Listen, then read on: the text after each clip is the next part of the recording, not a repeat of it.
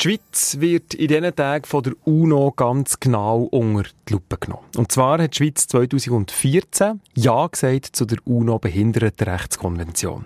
Hat sich dort verpflichtet, dass Menschen mit Behinderungen gleichberechtigt und selbstbestimmt an der Gesellschaft teilnehmen können.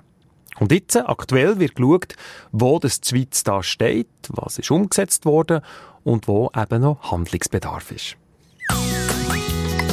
Stiftung Denk an mich.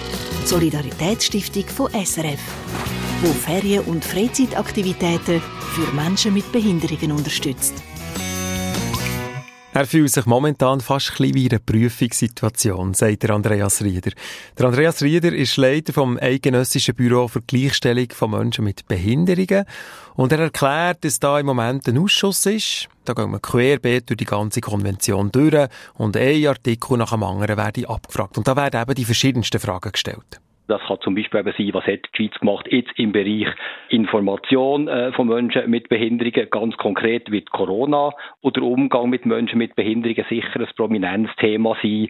Das kann eben Fragen sein, was äh, macht der Bund, was machen Kantone jetzt für das Recht auf selbstbestimmtes Leben zu realisieren.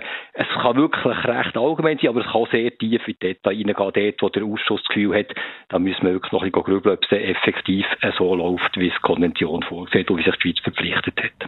Bei der UNO liegen zwei Berichte von der Schweiz auf dem Tisch. Einerseits der Staatenbericht, das ist der Bericht vom Staat eben.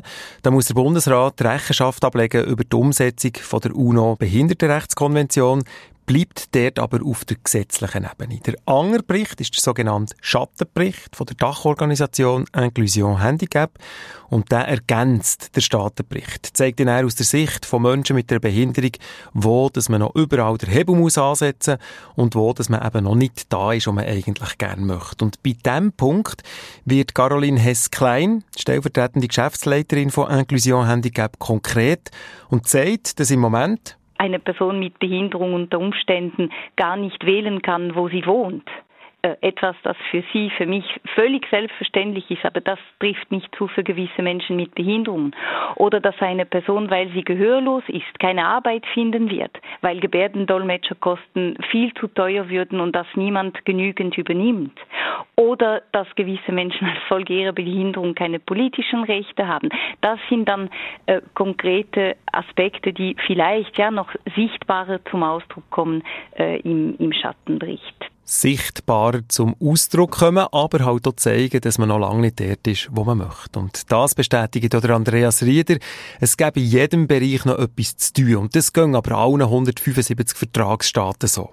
Gibt keinen Staat, der jetzt könnte sagen vor dem Ausschuss und der wirklich bestätigt bekommen, er sei wirklich am Schluss mit der Umsetzung von der UNO-Behindertenrechtskonvention. Mhm. Also ich glaube, das ist wirklich für die ganze Weltgemeinschaft ist das ein Projekt, das noch länger wird gehen äh, und es ist sehr gut, dass man sich vergleicht hier eben mit anderen. Ich finde, das ist auch ein wichtiger Effekt von dem Staatenprüfungsverfahren. Also man sieht, ja, was machen die anderen, was könnte man dort vielleicht übernehmen. Also insofern ist das ein Lernprozess nicht nur innerhalb der Schweiz, sondern eben auch im Vergleich mit anderen. Abschneiden werden Sie darum ganz sicher nicht mit übertroffen. Nein, das werden wir nicht, aber da werden wir, also wie gesagt, sind wir in guter Gesellschaft. Das ist auch niemand auch nur annähernd dorthin gekommen, als übertroffen. Wenn wir zum Schluss noch fünf Jahre vorausschauen, wo müsste die Schweiz der Hebel betreffend Inklusion jetzt dringend ansetzen? Caroline Klein-Hess von Inclusion Handicap hat da einen Wunsch. Mein Wunsch wäre, dass, dass Menschen mit Behinderung, die einen Unterstützungsbedarf haben, dass sie wirklich wählen können, wo und mit wem sie leben. Das wäre etwas, das ich mir sehr stark wünsche. Stiftung Denk an mich unterstützt Ferien- und Freizeitaktivitäten von Menschen mit Behinderungen.